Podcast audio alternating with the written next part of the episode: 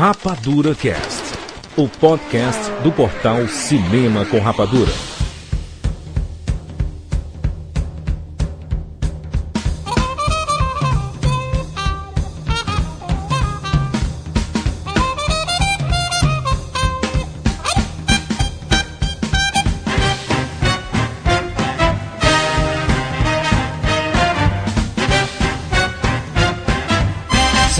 Sejam bem-vindos, seres Rapadurian de todo o Brasil. Brasil. Está começando mais uma edição do Rapadura Cash. Eu sou Jurandir Filho e no programa de hoje nós vamos falar sobre filmes que tiveram grandes orçamentos e foram grandes fracassos, onde os estúdios colocaram dinheiro no bolso desses produtores, diretores, atores e não deu nada de retorno. Estamos aqui com Maurício Saldanha. E aqui peço pro Jurandir 100 milhões, porque eu aposto que eu vou arrecadar 101 reais. Tiago Siqueira. Jurandir Filho, eu com 200 milhões de dólares faria o filme do Superman. É, que beleza. E direto do SOS Hollywood, Fábio Barreto. Olha, eu não sei não, mas o Kevin Costner, depois que ele filmou o Dança com Peixes nada mais deu certo. E por, pelo amor de Deus, parem de fazer filmes na água. então nós vamos conversar sobre essa indústria maluca do cinema, onde dinheiro não é problema, mas o retorno nem sempre é o esperado. Então nós vamos conversar sobre esses filmes, sobre a indústria mesmo, sobre o cinemão, o que é que tá faltando, o que foi que fizeram antigamente, o que é que vão fazer no futuro. Nós vamos falar sobre tudo isso. Já voltamos.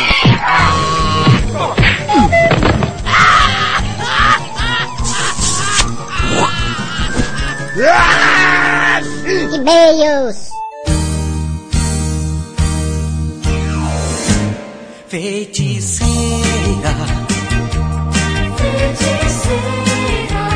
Vamos lá, antes de começarmos esse papo espetacular sobre grandes orçamentos, grandes fracassos, vamos ler alguns e-mails, Maurício, referente ao programa anterior sobre Coxilha Doidado. Ainda? Ferris Bueller aproveitando esse momento alegre, feliz e divertido, deixa eu contar uma piada pra ti, Maurício. Conta uma piada, Jurandir. Fazer eu rir, né? eu vou fazer você rir. Os Simpsons. Sabe os Simpsons, né? O desenho famoso, 30 anos aí de, de desenho. Eles estão passando por um problema, Maurício. Uma pessoa ah. da família está usando drogas. Eles estão abalados. Hum. Até que um dia o Homer chega na sua casa e do lado do berço da Meg, eles encontram um pacote de maconha. Hum. Qual é o nome do filme, Maurício? Não sei. Não sabe? Uh -uh. Meg Noia. Meg Noia.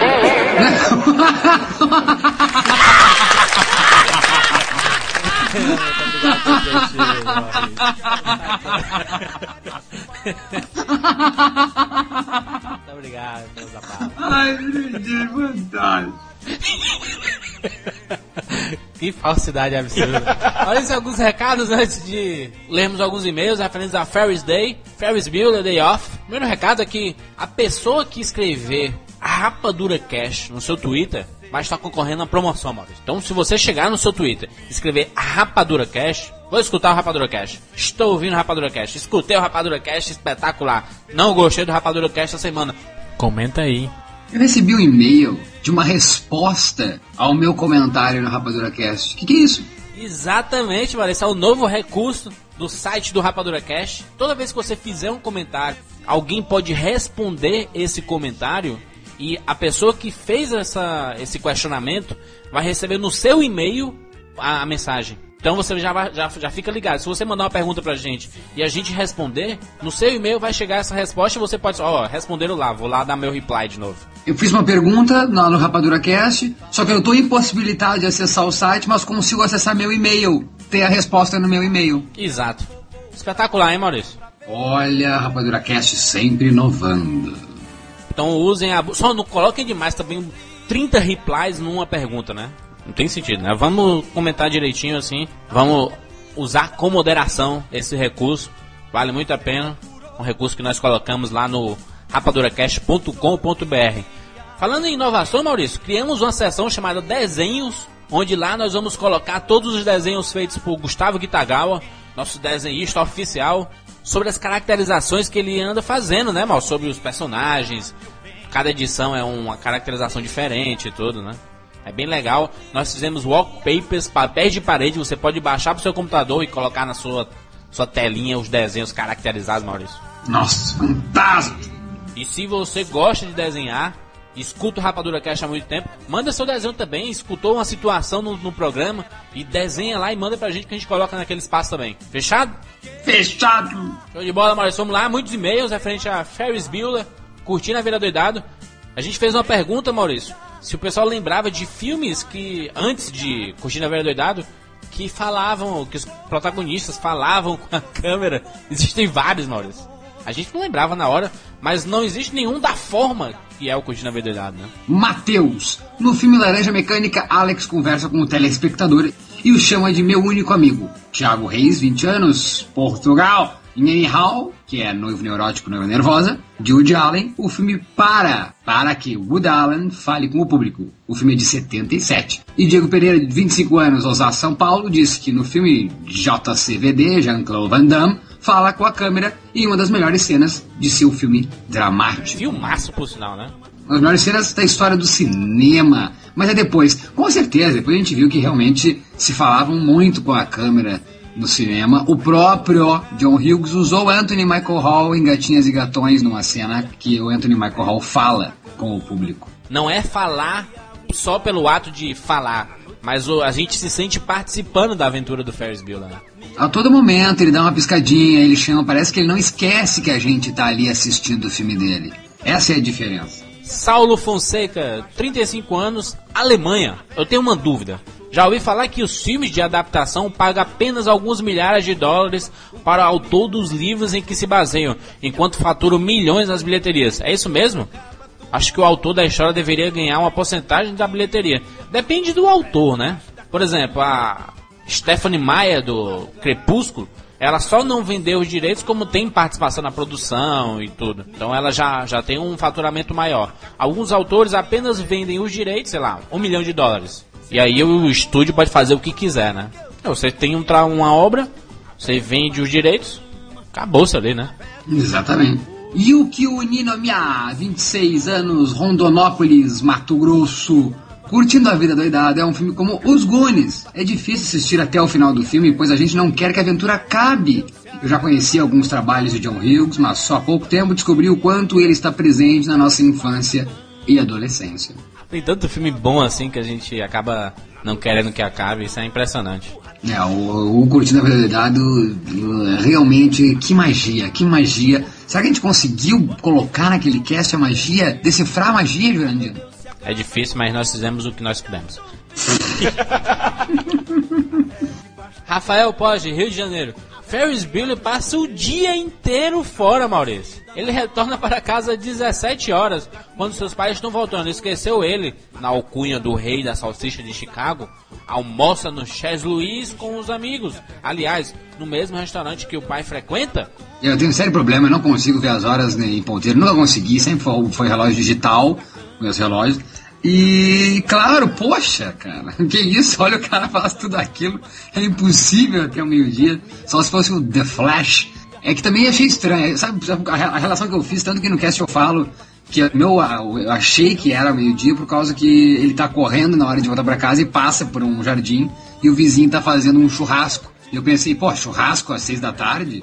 Flávia Santos, 16 anos, minha conterrânea, Porto Alegre, Rio Grande do Sul. Só explicar, Maurício, a Flávia é a pessoa que manda mais e-mails gigantes pra gente. É impressionante o quanto essa menina escreve. Muito obrigado, Flávia, por todas as mensagens. Continue mandando, nós selecionamos um trechinho aqui pra representar a mensagem dela. O cast ficou maravilhoso, mostrando e desmembrando cada parte desse filme antológico, cheio de verdades e críticas que fez às nossas vidas. Eu não sou dessa época, assim como não sou da época dos De Volta para o Futuro. O filme é sete anos mais velho que eu, mas ele consegue ser verdadeiro até hoje quando se trata de sistema escolar, o que é, no fundo, triste. A Flávia é a nossa poeta, né? Poeta de 16 anos, nossa ouvinte prodígio. Que maravilha, né? Que legal saber que John Hughes pega novas gerações, né, com tanta com tanto jeito assim, não só tipo, tá, vou ver esse filme dos anos 80. Não, a Flávia gostou como se fosse um filme de agora. Por isso que não existe regra para filme bom independente da época que ele foi lançado. Não importa a idade do filme, eu gosto de assistir filme bom. Então pode ser filme dos anos 50, anos 60, anos 70, anos 80, não interessa. Filme sendo bom, eu gosto de assistir. Então John Hughes nunca vai morrer no coração dessas pessoas que viveram esses anos espetaculares e até daqueles que não viveram, mas têm a oportunidade hoje de se aventurar nessas aventuras. É isso, vamos lá? Vamos lá, Maurício? Guarda o dinheiro no bolso, Maurício. Bem-vindos ao mundo espetacular do cinema!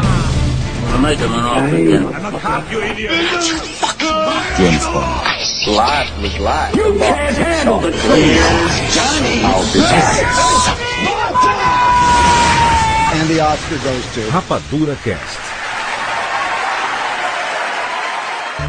95 pound Chinese man with $160 million behind this door. Let's get him out.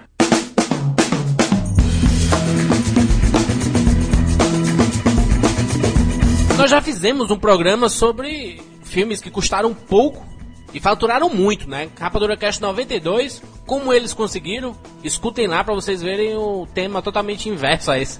É o Bizarro 92 esse. Essa edição é sobre os filmes que custaram muito e faturaram pouco. Em, em Hollywood, quando, acho que no mundo todo, né? Quando a pessoa já, já, já diz assim: Olha, esse filme vai custar 200 milhões, você já cria expectativa de que vem algo bom por aí, né? Ou não, né? Não, mas, mas já, mas, mas já deixa na cabeça da galera: Por 200 milhões não é possível ser ruim. Sim, só que se você parar pra pensar, outro dia até uma coisa que quando eu entrevistei o Stephen Summers, por causa do G.I. Joe, ele falou, meu, não dá pra fazer um filme de ação que nem esse aqui por menos de 170 milhões, por exemplo. O custo tá muito alto, né? Acho que a gente, eu, eu acho, pelo menos vendo aqui, eu sinto que o custo de fazer um filme hoje em dia tá muito mais alto. Tá, mas muito... isso, Barretão, mas isso eh, se o filme tem envolve efeitos especiais. É, é que alguns que a gente vai falar olhando a listinha aqui, mal, não sei se você concorda comigo, são alguns filmes mais antigos e que os efeitos não eram tão, não sei se caros, mas tão complexos como tá hoje em dia. Não, não, Você não. vai fazer uma cena, você tem cena que custa um milhão de dólares. Não, perfeito, mas eu tô, mas eu tô falando, Barreto, que tem Ah, filme que custou isso e que não teve efeito. Não os que teve efeitos e era mais barato os efeitos naquela época. Filmes Ah, que tá, não tá. tiveram efeitos. Sai a notícia. ah, Maurício consegue orçamento em 170 milhões. Se espera com certeza de que, porra, o cara vai conseguir bastante coisa que ele tava pensando. Então, pra ser ruim, é mais fácil ser bom ou ser ruim quando tu sabe que o cara gastou 170, 200 milhões. Acho que a pressão fica grande, né? Pen- Pensa assim, o cara ele tem que ter. Respirando um cangote do cara. Exatamente, né? É que, é que ah, aqui nos Estados Unidos, pelo menos, não, não vai rolar um Xangô da vida, né? Que você- Xangô. um- o, o filme do, do Guilherme Fonseca, qual que é o nome? Fugiu Chateau, agora. o rei do Brasil. Chateau, o Chateau. Xangô. Não rola Chateau. Falou cangote, Xangô. O cara consegue ganhar 200 milhões de orçamento. É aprovado o orçamento. Mas não é bem assim, né? Não é dão, não dão 200 milhões e esquecem do cara e só vem ele quando ele depois apresenta o filme. Me explica como é que é. Não é o Silvio Santos chegando e dando cheque pro cara, né? Tá aqui, ó, 200 milhões pra você. Não, não é. O cara, isso é até uma coisa que eu, eu, eu não sabia muito dessa, dessa história até outro dia quando eu entrevistei o Peter Jackson. E, e ele falou: É, não é porque eu terminei de escrever o Hobbit agora que os caras vão liberar pra fazer o filme, sabe? Primeiro, é, você escreve o roteiro e você quebra esse Ah, roteiro. em hipoteticamente, né? Porque já sabe que tá confirmado, já tá. É, é, o mas Peter é que- Jackson, é. São quase 20 Oscars e tudo isso, né? É, cara, mas até, até o momento isso eu acho legal, até, eu achei legal dele falar isso, porque de- denota que o cara sabe que ele não é o topo da cadeia alimentar, né? Ele tem que receber um. O James uma Cameron não falaria isso. É, o James Cameron já fala que ele é foda pra caralho. Ele Ele, é- ele é o rei do mundo. É, o cara escreve o roteiro, ele quebra o roteiro, é, custeia esse roteiro, então ele começa a imaginar quanto vai custar pra fazer essa cena aqui. Quanto vai custar de elenco, bababá. Então, ele quebra tudo isso e aí você chega no orçamento, né, que é o orçamento do filme. Então você passa pro estúdio. Ó, é tanto, porque o que acontece? O estúdio coloca um pedação, o produtor coloca outro pedação gigante, né? Por isso que os produtores executivos, isso é uma coisa que a gente não sabe, né? O que o produtor executivo faz? Ele põe dinheiro, ele faz o filme acontecer, ele garante que o filme tenha as suas locações, tudo que o diretor precisa. É o produtor empresário do cara. Exatamente, exatamente. Então você tem duas fontes de dinheiro. Vem o dinheiro do estúdio e vem o dinheiro do produtor. O que, que o produtor vai fazer? Ele vai ficar em cena, ele vai pro site de filmagem, garantir que o que ele tá pagando tá sendo usado direito. Garantir que as coisas chegaram, ele meio que vai lá fazer uma. fazer uma vistoria, ele vai checar, Fazer vai fazer. pressão, né, Barreto? A função dele é essa. É, mas o cara não pode Casos de pressionar, né? mesmo. Casos- mas, mas, tu, mas tu imagina, talvez assim, um Peter Jackson e um James Cameron não sintam tanta pressão de um de produtores executivos enchendo o saco dele. Mas um cara, sei lá, que tem dois, três filmes, que tá querendo mostrar algum, algum serviço, Não, tem N filmes, tem N filmes independentes até que brincam com isso, aonde os produtores ameaçam de morte. Seguinte, ó, tu tem, tu tinha, tu tinha 10 dias pra filmar, tu já tá em 15. Chegou, entrega esse filme logo, senão tu vai morrer. caso que é emblemático do Fernando Meirelles, que quando dirigiu o Jardineiro Fiel, foi chamar os Brócolis para dirigir o outro James Bond. Chegou e disse, olha, eu não quero porque eu não quero fazer filme, eu não quero ser personagem, eu não quero fazer filme de produtor. James Bond é um filme de produtor, né? Mas é, que é um filme onde é bom nas cenas de ação antes de mesmo de ter um roteiro. É, afinal de contas, o que a gente quer ver? Cena de ação do James Bond, né? Não, mas mesmo assim, mesmo assim. E esses dias eu vi uma entrevista do Heitor Dália que diz que ele não quer, que ele, ele quer fazer o filme sempre dentro do orçamento, ele quer entregar pra não se queimar. Então, tanto a deriva como o cheiro do ralo, tudo ele fez direitinho como ele prometeu no orçamento. É tantos dias, é isso que eu vou gastar. Porque realmente queima, né, Barretão? Sim. O cara que, o ca- o cara que, que passa da- da- da- das diárias que ele diz que tinha que ter, o cara que extrapola no orçamento, que queima filme demais, ele se queima, né? É porque isso denota que é um diretor que não sabe o que quer fazer. né? Tem uma propaganda aqui que é engraçada na TV agora. Eu, eu não lembro, acho que é de alguma marca de carro, mas enfim. O cara ele começa filmando na China, aí ele resolve. E a produtora do lado. E ele resolve que ele quer filmar em Massa- Massachusetts, e depois ele muda. Ele vai em umas cinco locações. Na última locação ele fala, é essa. Ele filma, não gostei, quero voltar pra China. É- Sim. tem- é, isso denota um cara que não sabe, não sabe o que quer. E o cara que não sabe o que quer, ele vai gastar muito mais dinheiro, porque ele vai estourar os dias e cada dia de produção, quando você pega um filme grande desse, é uma fortuna. né? Então esses prazos estourados, muitas vezes, é de diretor que tem que refilmar, que diretor que não, não tá com o roteiro certo, é, é de gente que resolve mexer na história durante a filmagem. Aí você vê uma desgraça dessa, porque o que acontece? O filme acaba ficando grande demais, né? Ele fica maior do que deveria em termos de, de material. Você vai ter que cortar metade disso. O que acontece? O dinheiro que você gastou fazendo o que foi cortado foi pro lixo. Que é o Então caso do James não- Cameron, né? O James Cameron extrapolou no Titanic, botou o dinheiro do bolso dele, porque na verdade o Titanic era para ser 200 ou para 400 milhões, nunca, Uhum. Né, para filmar na água lá foi um terror, e, a- e a- e isso quando o set não é destruído, quando não tem problemas né, da natureza, inclusive, né? É, mas quando aí você tá falando de um James Cameron que, sa- que sabia que tava fazendo um, um, um épico, né? Ele é megalomaníaco, né, o James Ele Cameron? é, mas ele Natureza. acerta, né? Mas ele acerta, isso que eu acho engraçado. Ele fez um filme daquele que tem 200 horas de duração, você vai, assiste o filme, o maior sucesso de bilheteiro da história, arrebentou, e quer dizer, ele tava certo. Ele tava certo em pôr dinheiro do bolso dele, ele tava certo em filmar do jeito que ele filmou. né? Então, é, o James Cameron é o exemplo, o contrário do que a gente vai falar nesse programa. Que ele é o cara que tem certeza do que tá fazendo, vai lá, faz, faz a diferença, gasta o tubo, mas também fatura duas, três vezes mais. Faz. Hitchcock também é conhecido, né, como que não deixava nenhum fotograma perdido, né? Ele sabia, ele filmava exatamente o que ele devia ser o querido dos produtores também. Diferente do Kubrick, né, que refilmava um milhão de vezes a mesma cena. Dentro do contraponto que o Barreto citou, a gente pode colocar o A Ilha da Garganta Cortada, que foi um filme produzido pela antiga produtora do James Cameron, que é a Carolco. É um Piratas do Caribe que não deu certo. É é um filme que, sem saber, foi feito sob medida pra sessão da tarde. E deu muito certo, por sinal, né? Uma galerinha do barulho atrás de um tesouro da pesada. Não, você já imaginou? Você assiste. Primeiro você assiste a Ilha da Garganta Cortada, aí você assiste Goonies na sequência. É o, é o- o barco da Morgan, aquele lá. Eles acharam. A- é a continuação, 200 anos A depois. trilogia Piratas do Caribe devia ser isso, né? Devia ser Goonies, depois a Ilha da Garganta Cortada e o primeiro Piratas do Caribe, né? Não, mas daí tu- é legal comparar, comparar mesmo Piratas do Caribe, porque Matthew Modine ou Johnny Depp? Não, né, o- Johnny Depp é. tem N vezes mais carisma do que Matthew Modine, né? Por favor, né? Pelo amor de Deus. É uma dona, porque assim, o, o Modine é um cara que eu gosto pra caramba, mas ele não foi pra frente, né? Ele não. Ele fez o, o Fortaleza Voador, ele fez vários filmes Memphis interessantes. Belly, Memphis Belly. Memphis Ele Belly. fez também o Morando com Perigo, que eu gosto muito, que é com o querido Batman lá, o, o Qual? Kevin primeiro, primeiro Batman. Kevin Bacon. Primeiro Batman, Primeiro Batman Christian é o. de 89. Não, puta merda, para de falar. Não, Christopher Reeve. Não, primeiro Batman de 89. Batman no super Michael Keaton. Michael Michael Keaton, exato. Michael, Christopher Reeve. O Não, Jurandir Michael- tá chutando todo Agora super-herói. eu infartei, viu? Agora eu infartei. Não, Michael Keaton, Melanie Griffith e Matthew Modine fizeram Morando com Perigo. Acho demais, um thriller legal. Matt Modine, nascido para matar, hein? Assisto para matar também. O repórter lá, né? O piadista. Dina Davis ou Kyra Knightley?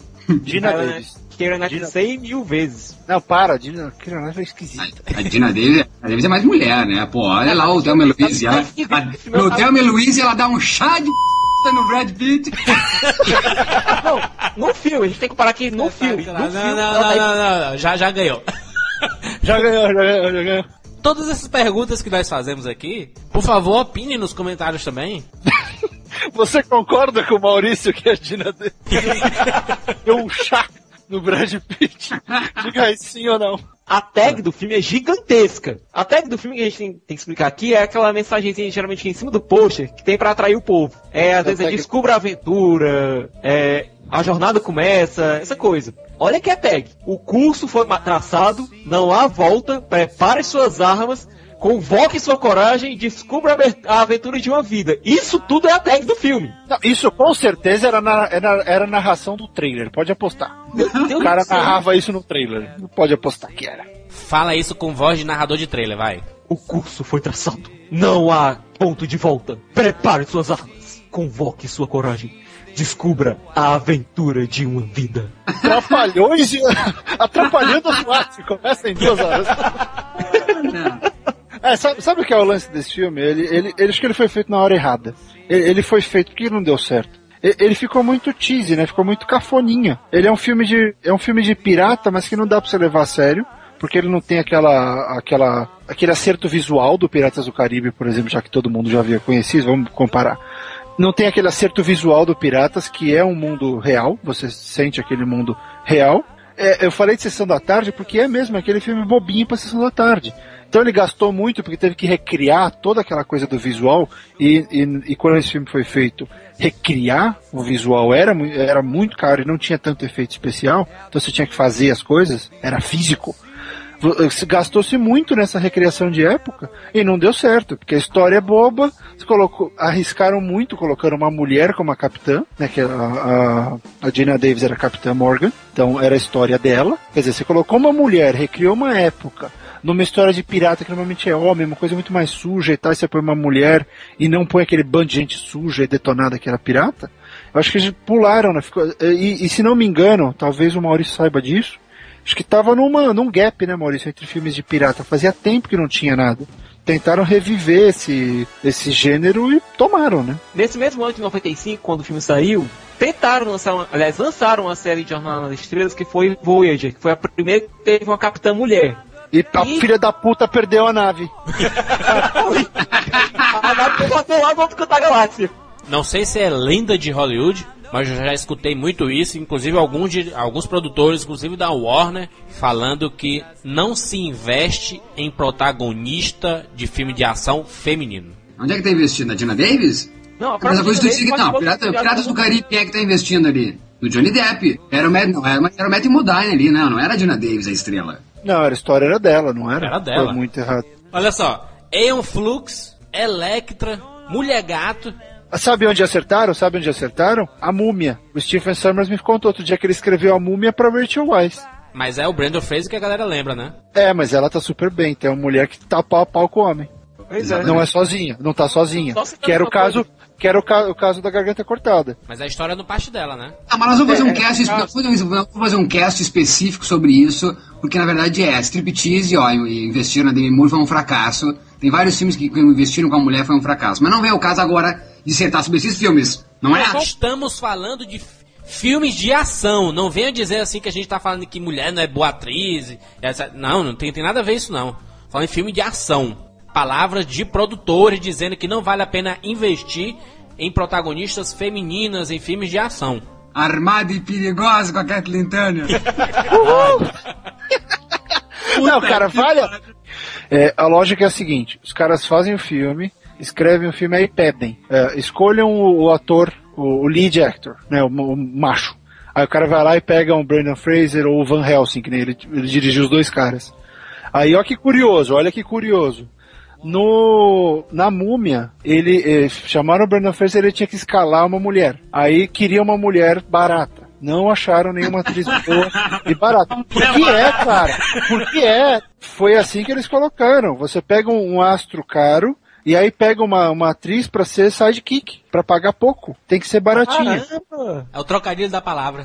É, mas é, aí eles não acham, aí tiveram que forçar na Rachel Weisz, porque ele queria que fosse ela. Aí ele foi lá, bancou com o produtor e chamou a mulher. No Van Helsing, não era pra ser a, a Kate Beckinsale. Escalaram o Hugh Jackman, aí não tinha, não conseguiram achar nenhuma atriz que conseguisse empatar com o Hugh Jackman em tela. Ah, o, o- essa, essa escola de James Bond, né? A, a Bond Girl é isso, justamente o protagonista milionário cobra horrores pra, pra fazer Não um... fala assim, não, Jurandir. A Cat Beckinsale não seria somente uma Bond Girl, ela é muito mais do que uma Bond Girl. Não, Sim, e ela não foi barata. Ela, Não, ela não, eu, ela que eu, pagar eu, eu tô citando o exemplo que o, que o Barreto falou, mal. O sidekick, o que é esse sidekick? Exatamente, Entendi, tá. a- a Bond uma Girl é isso, né? Tá, mas só um pouquinho, o Barretão, tu que falou com o Summers no G.I. Joe, quem é que seria ali um sidekick? Todos, né?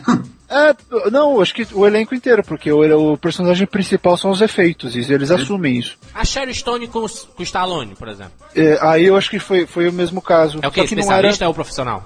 especialista. É o especialista. Não, mas Sharon É, mas Stone também foi sidekick, a Sharon Stone foi sidekick até do Schwarzenegger no filme Schwarzenegger. O Último Grande Herói, que ela faz a participação lá com a Catherine Trammell.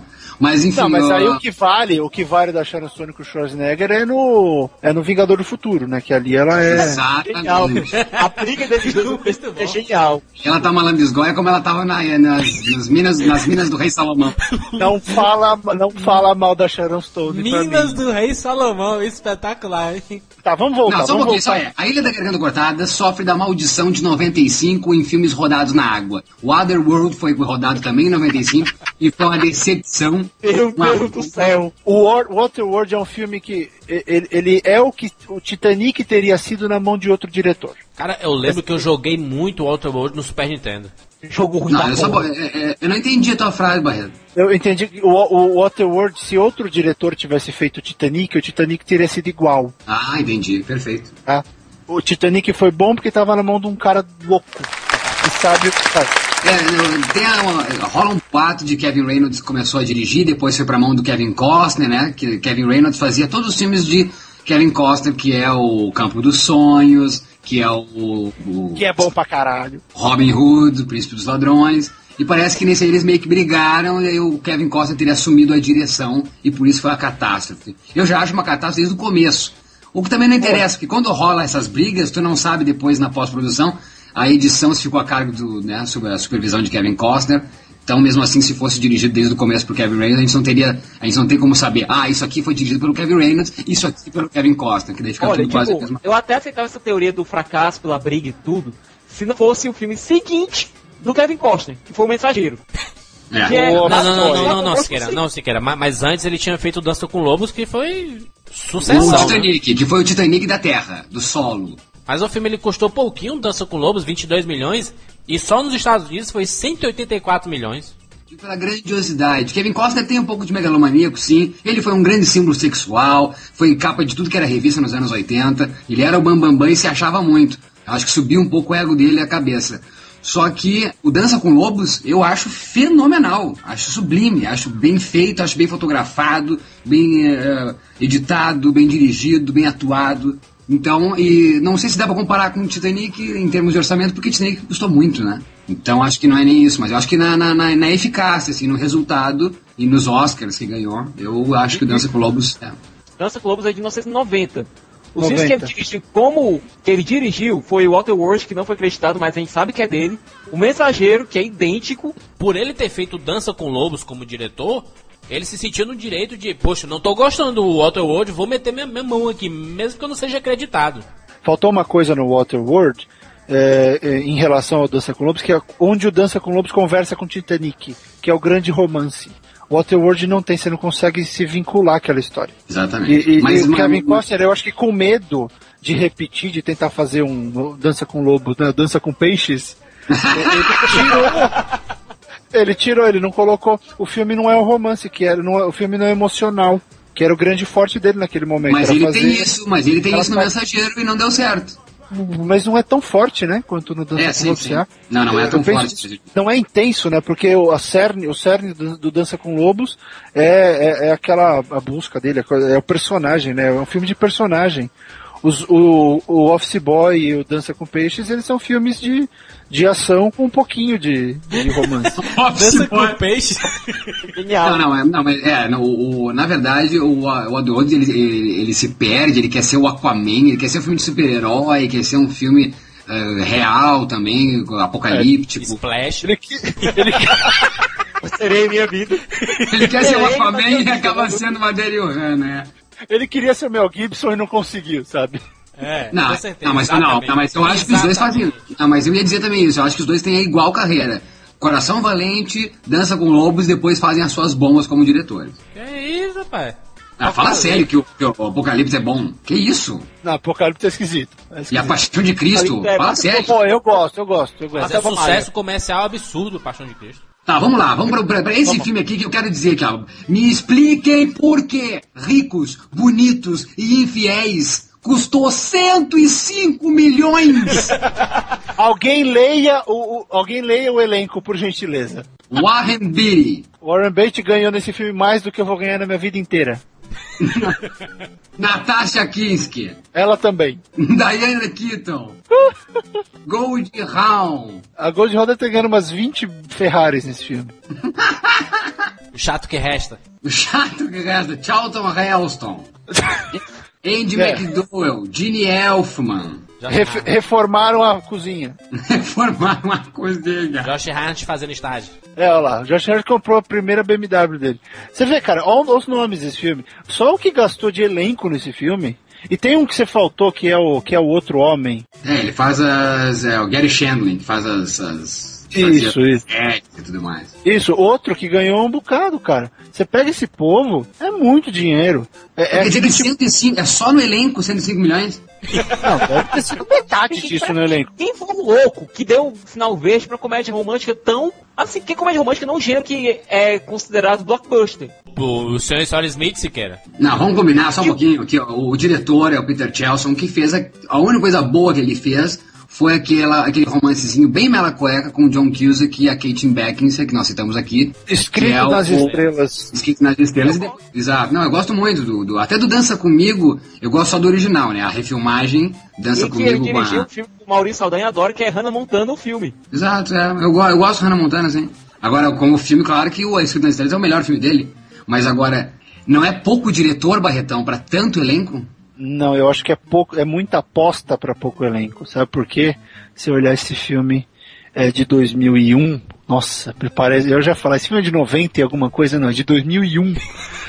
É, é, isso, é uma coisa até, eu lembro que estava na minha pauta do Harrison Ford isso, falar sobre estrelas. Vocês já pararam pra pensar que o formato de Hollywood em torno das estrelas não tá funcionando mais tão bem? O Star System 2. E esse filme, ao acho que tem uns cinco caras que funcionam. De repente rola até uma rapadura sobre isso. Os cinco caras que levam público. Não vamos citar es- esses atores que, que levam gente. Para a gente fazer não Rapadura Cash em breve. Quem é que leva gente pro cinema? Não, mas com certeza o Barreto tá, foi muito feliz. O caso é, é, não, não, tem por que se cansar de citar Hangover, Se Beber Não Case, o fenômeno de bilheteria que foi esse filme, sem ninguém conhecido como esse Tom Hanks, Tom Cruise, enfim. É? Por quê? O que acontece? Eu acho que 2001 pode essa a virada do milênio foi interessante porque esse formato estava se desgastando. Então, eu não sei se foi é, pouco diretor para esse filme, não. Acho que foi muito elenco. A aposta de vamos botar um monte de peso pesado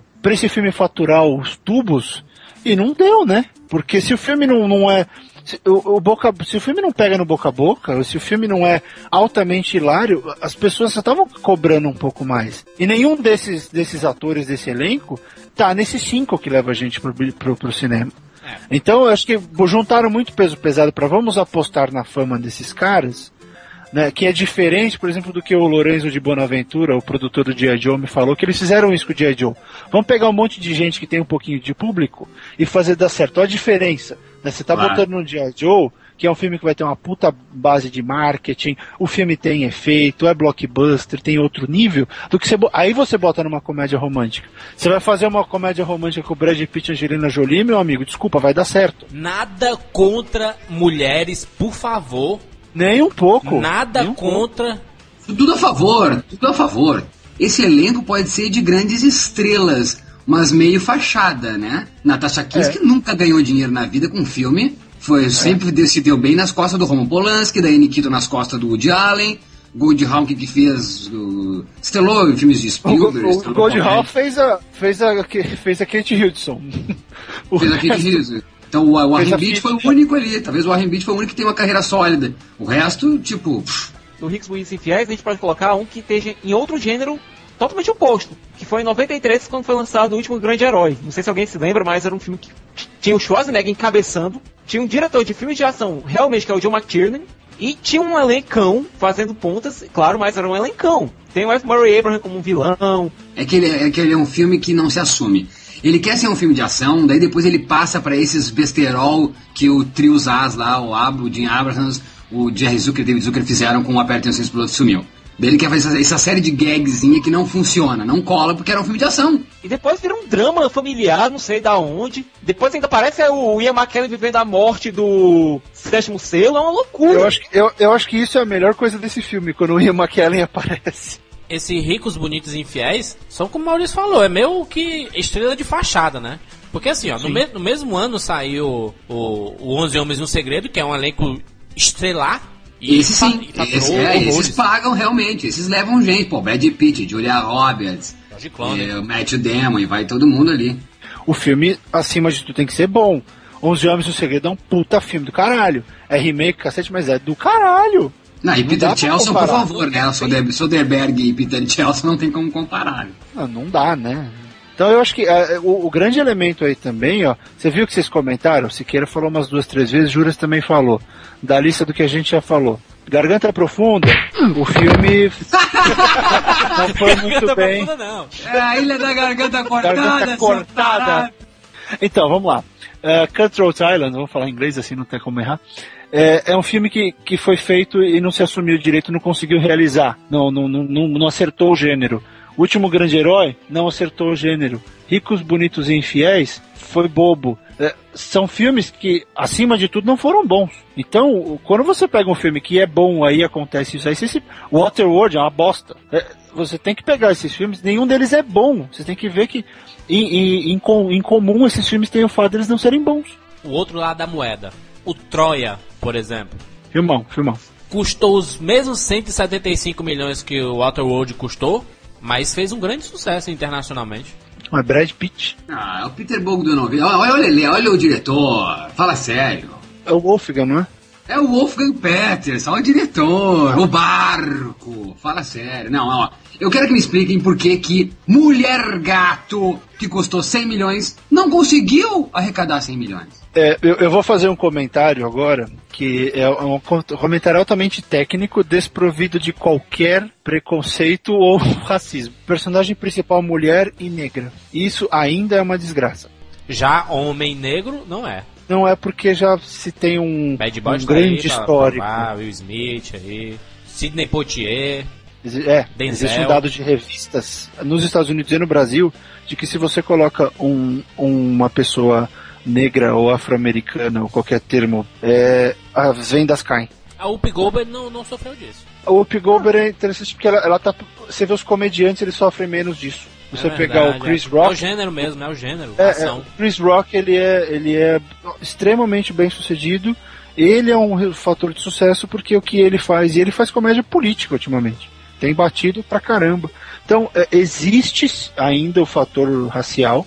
Isso pode ser um problema. Claro que o fato do filme ser péssimo também ajuda. Tu sabe, tá certo, sabe por quê? Tá certo, Barretão. Porque a cor púrpura não rendeu horrores de Spielberg. O esse The Secret Lies of Bees, A Vida Secreta das Abelhas, também não rendeu porra nenhuma e tá cheio de negro no filme.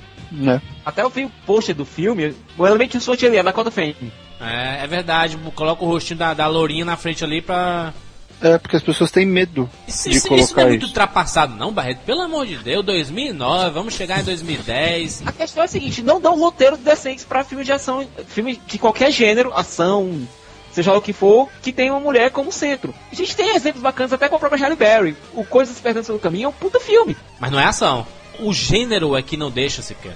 É o gênero, se for sexo, vende. Instinto Selvagem rendeu horrores, Sharon Stone. É por E isso, é o Selvagem gênero. 2 não rendeu horrores.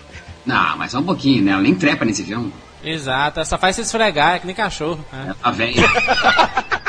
A Sha- a Sharon Stone é a Vera Fischer dos Estados Unidos. Mas tu entendeu então, Siqueira? É gênero, o gênero. Filme drama com mulher encabeçando vai render horrores de dinheiro? Não tem, tem aí filme na, A na Halle Berry cabeça. ganhou o Oscar com isso, né? Ganha, ganha Oscar, ganha prêmios, mas não ganha dinheiro. Ação. Pois bem, vamos aqui pro Mulher Gato de novo. Olha, primeiro de tudo, teve esse detalhe técnico que o Barreto falou? Teve, mas teve um detalhe pior ainda. De respeito completo à personagem dos quadrinhos. A gente sabe que fã de quadrinho é uma raça. É uma raça. É uma raça. Que é difícil de agradar. Você ainda coloca Fã? uma mulher gato, negra, totalmente desvinculada do Batman.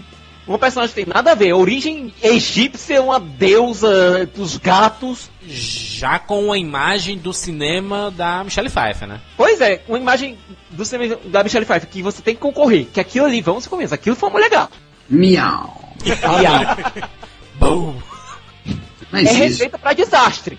Aquele Não, filme tava muito- sendo bomba o tempo todo. E Pitoff. Me diga uma coisa, que é Pitoff? Que diabos é Pitoff? Que é um Pitoff? Vocês podem achar isso ultrapassado, mas nós estamos em 2009, chegando em 2010, e Hollywood ainda tem essa, é- essa- esse estigma na cabeça. E olha que eu não acho nem que é Hollywood. É o mundo, cara, é o mundo, é o mundo. Danny Glover deu uma entrevista esses tempos dizendo que ele ficou uma hora pedindo táxi em Nova York e não conseguiu por causa da cor. Esse é um papo pra, pra um Rapadura Cast específico sobre é pra um o tema. é específico. Agora, tô dizendo, o filme é uma bomba, mereceu ter fracassado, merecia pior ainda, merecia ter apanha... aquele filme merecia ser queimado em praça pública. Ela recebeu o Framboesa de Ouro, é foi uma das únicas Isso que foi foi lá receber. dela, é sério. Ela chegou e disse, olha, eu agradeço a maior agente por ter me mandado pra essa bomba. Siqueira, uma coisa dentro, dentro do que você disse, eu vou comprar uma briga aqui com os rapadurianos, acredito, mas eu tenho isso muito certo conceitualmente em mim. Fã de quadrinho, de filme, de super-herói, não faz bilheteria. Eu Bom. também ia dizer, eu ia dizer isso, eu ia dizer Tá. isso. Mais, mais Tá, por cento da porque população é quem dia- não conhece. É, se fã de quadrinho fizesse bilheteria, o Watchmen tinha sido o maior filme da história. Arreto, é aquela questãozinha básica. Pode fazer bilheteria? Não faz. Tu não faz bilheteria, Siqueira. Não, Mas tu falou bem direitinho, tu falou bem direitinho, Siqueira. É uma raça, é uma raça. É uma raça. Não, mas não é, não é o público, né? É público Não dá é o público, é, não é o público que vai pro cinema. Não é o, não é o adolescente mala que vai ficar fazendo, mandando text message falando bosta no cinema de tarde. É esse cara que faz dinheiro hoje em dia. É uma Muito desgraça. mais, é o Barreto, o Barreto não é. É. muito mais o nerd que dá dinheiro do que o, do que o público de quadrinho? Que se Depende do- identifica, é o público emo que deu dinheiro pro Crepúsculo, é o público ah, nerd e que faz tudo de, o que é o Harry Potter. Agora o público de quadrinho realmente, né? eu acho que o- os fenômenos Batman e tudo que deu dinheiro, eu não sou fã de quadrinho, mas eu, eu, eu fui lá cinco vezes vendo Batman, exatamente. Mas a questão é que todo mundo tem um amigo que é fã de quadrinhos, que você chegar e o cara esculhambar o filme na sua frente, você perde o interesse.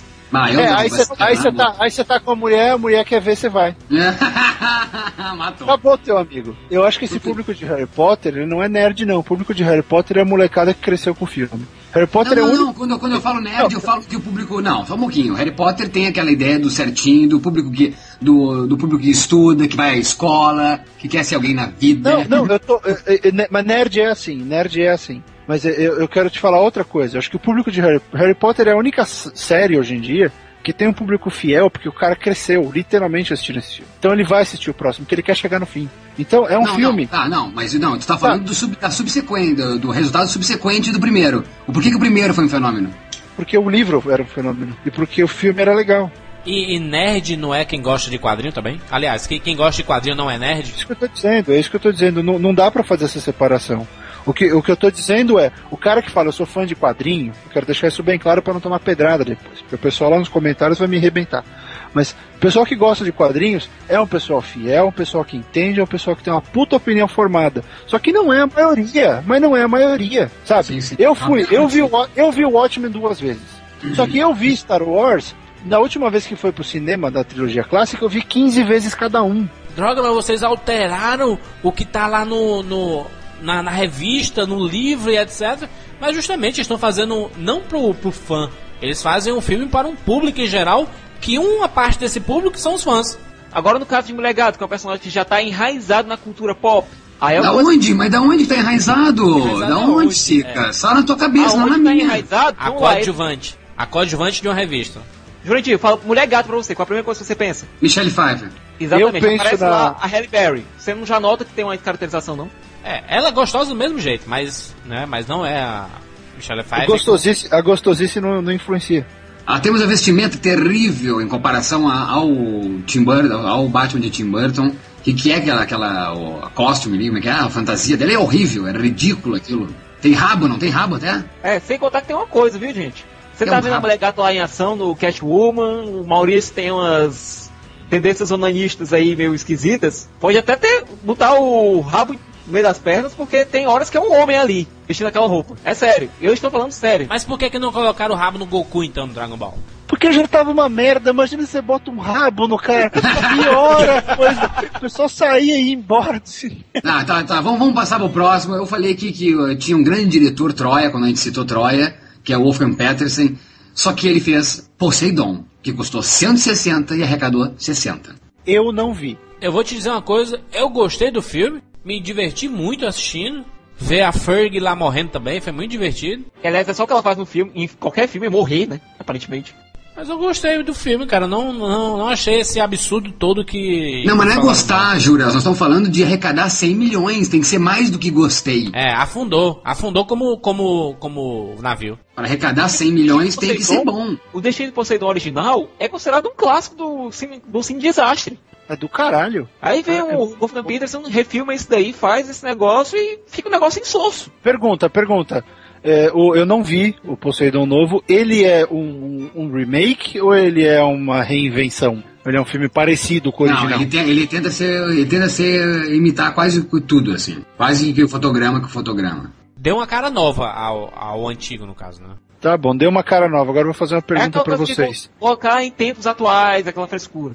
Tá, foi, foi que nem o Psicose. Mais ou menos Isso, aí. exatamente, exatamente, é uma boa comparação. Que também não deu certo, certo? Terrível. Você resolveu refilmar um negócio quadro a quadro, idêntico. É, quer ver, quer ver outro legal. nome? Quer ver outro nome? Funny Games. Deu certo? É o mesmo diretor. É engraçado isso, né? Que o Funny Games tem o caso de ser o mesmo diretor. Eu acho que deu certo. Gostei muito de Funny Games. Mas não é não, tô falando, comercial. deu certo em dinheiro. Não, era, não, não, deu era certo. Não, mas nem era, nem era comercial, nem era ideia, né?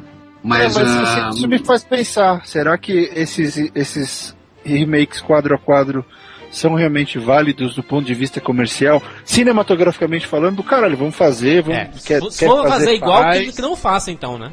É, porque qual a validade disso? Não, mas- tá, exatamente, ótimo. Qual é a validade de um remake? A princípio, teoricamente, é fazer a nova geração olhar para um filme que nunca veria se não fosse ser fã de cinema. Tem gente que daqui, sei lá, meu irmão de 15 anos, ele não é fã de De Volta para o Futuro, e ele não vai conhecer De Volta para o Futuro se ele não vê um Rapadura Cast, ele não vai nem saber o que, que é. Então, a- na teoria, fazer remakes é trazer este filme para a nova geração. Claro que não é um favor, né? É para ganhar dinheiro, né? Óbvio. Pegar um, um sucesso. E refazer. Você falou de Volta pro Futuro, mas o De Volta pro Futuro, embora já seja considerado filme velho por muita gente, é, ele ainda é um filme que tem uma cara, ele tem uma cara atual, do ponto de vista, ele é colorido, ele é bem feito, as pessoas não, não, não vestem roupas altamente esquisitas. Não, ele, mas, ele é um mas, mas- filme. mas- mas- não, mas, mas- não, mas deixa, deixa eu concluir, deixa eu concluir, você vai entender. É, é, ele é um filme que ainda se relaciona. Se você mostrar ele pro teu irmão, mostrar pra alguém novo, o cara pode se relacionar com esse filme. Diferente se você botar um psicose, ou até mesmo um dia que a Terra parou, que é outra linguagem. Não, né? perfeito, Eu acho que perfeito. por Só esse que como, ponto. só que como meu, meu irmão vai ver o Job Futuro, Barreto? Então que relançassem Eu- eu- isso? Você, você acha- vai tu acha que relançar às vezes? Ah, que em, em- em alguns casos que relançasse, como o caso de ET. Fez dinheiro o relançamento do Star ET? Wars. Fez, porque você pode rever. Esses filmes eles ainda conversam com o público de hoje. Não, mas não, Não. é rever. Não, mas como é que chega no grande público esses filmes? Isso que eu quero dizer. E É volta a tipo perguntar. cinema, eu não sei se tu ouviu, mas não sei se tu ouviu. Mas tu não me respondeu. ET relançamento. Fez dinheiro? Fez, que eu saiba, fez. Star Star- Wars é lançamento, fez muito dinheiro. Como tá acontecendo os relançamentos dos filmes em 3D. Vai ser a Bela Fera em 3D, o Rei Leão em 3D. E o Jorge Toy já tá Story. de Mesmo filme. Titanic em 3D. Então, uma, uma, pergu- uma- uma perguntinha agora só de, de, de- muito fã, e que tem a ver com, a- com a- pelo menos com um assunto deste momento agora. Há possibilidade de Volta pro Futuro vir para o cinema de novo? Em 3D? Possivelmente. É, os rolos existem, é, o filme tá aí. Eu, eu, eu já eu assisti outro dia aqui, passou no. Teve um festival, Festival de Cinema de Los Angeles. Passaram Deus. Planeta dos Macacos, De Volta pro Futuro. Meu Passaram uma porrada de filme que tá aí, que os filmes existem. Basta existir a disposição do- das distribuidoras do Brasil eh, botarem esses filmes em festivais. Botar esses filmes em, em momentos ah, históricos, sei lá, em aniversários, em, em efemérides. 30 anos do filme. Põe o filme no cartaz uma semana, põe numa sala. Colocaram o Poderoso Chefão na Mostra de São Paulo, né? Tá, então voltamos a Poseidon. O Barretão não viu. Viu, Siqueira? Vi não, nem me interessei. É, o Juras gostou. Eu não gosto. Acho que é legal ver o Richard Dreyfuss. Nossa, eu cresci vendo Richard Dreyfuss no filme Tocaia. Só que não segura, Richard Dreyfuss jamais seguraria esse filme, porque esse filme é dos efeitos visuais, que é um erro, porque o original é de história, não é de efeitos visuais. É daquele pessoal que fica sobre aquele, é, aquele transatlântico submerso e, e tem muito da questão moral, é muito interessante também que quem vai morrendo. A gente vê que hoje esses filmes Sexta-feira 13, eh, esses filmes de jovens que morrem por usar drogas, já existia isso nesses filmes antigos. Poseidon é assim, no, no primeiro, no original, vai morrendo quem? O cara que usava drogas, ou o cara que era meio loucão. É muito interessante a gente rever isso, a estrutura dessa, dessa moral do cinema, de quem é que morre primeiro. É, mas a, a maior parte do, do, do filme original, acho que depois dessas primeiras mortes, você passa por uma coisa mais heróica, né? Porque quando a gordinha, a velha gordinha morre, ela salvou o Gene Hackman, Sim. que em consequência salvou o resto do grupo, e aí o coração dela vai, vai pro saco, porque é, ela se esforçou demais e tal. E porra, se olhar, né? é, Mas então, velhos, velhos morrem antes. Não, os velhos morrem no final, porque ela morreu salvando o pessoal. Não, não, sim, eu digo antes, mas sim, mas eu digo antes, eu digo, Ah. morre primeiro os, os transgressores, depois vai morrendo na, Ah, na ordem de escala, tá, agora morre os velhos. lógica, né? E, e, porra, né? Gene Hackman, Ernest Borgnine, eh, David Piven, David Niven. Coisa, né? Pouca, pouca, pouca ator bom é bobagem ali, né? É, não, Red Buttons, Rod McDowell, elenco demais. pois é, o Rod Shelley McDowell. Nossa. Ah, Shelley Winters, grande elenco, não tem comparação. A única cena bacana do Poseidon, a refilmagem, é a cena da onda, né, Juras? A melhor cena do filme é um minuto de filme.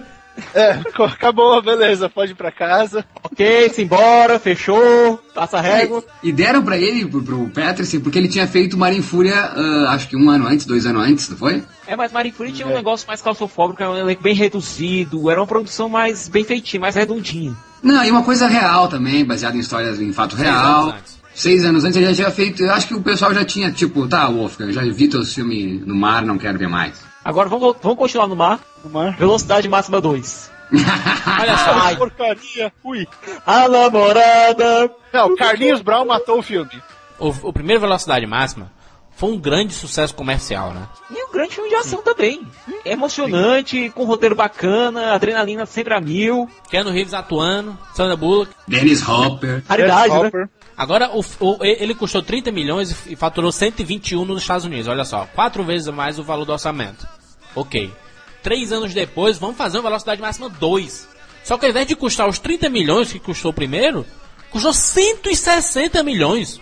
E não tem mais Keanu Reeves. É, Porque na água, Mas é- na água, na água custa, custa o triplo, não dá pra fazer filme na água. A gente só falou aqui de filme bom mas na água. Será que só o Titanic se deu bem na água? Sei Não, procurando diálogos Nemo, assim. se deu bem. Não, não, não. Fora animação. digital, né? Fora animação, fora animação. Sacana. Não, cara, sabe o que eu, eu, tava, eu tava pensando no negócio? É a pressão, sabe? É- é isso daí que você falou, Maurício, é, que no Jurandir falou de por que gastar 160 milhões, é pressão de querer fazer um negócio tão melhor, de querer subir tanto a, a, a expectativa, que você se fode, né? Porque é tão simples. O que, que eles, eles explodiram, acho que um prédio, uma casa e um ônibus.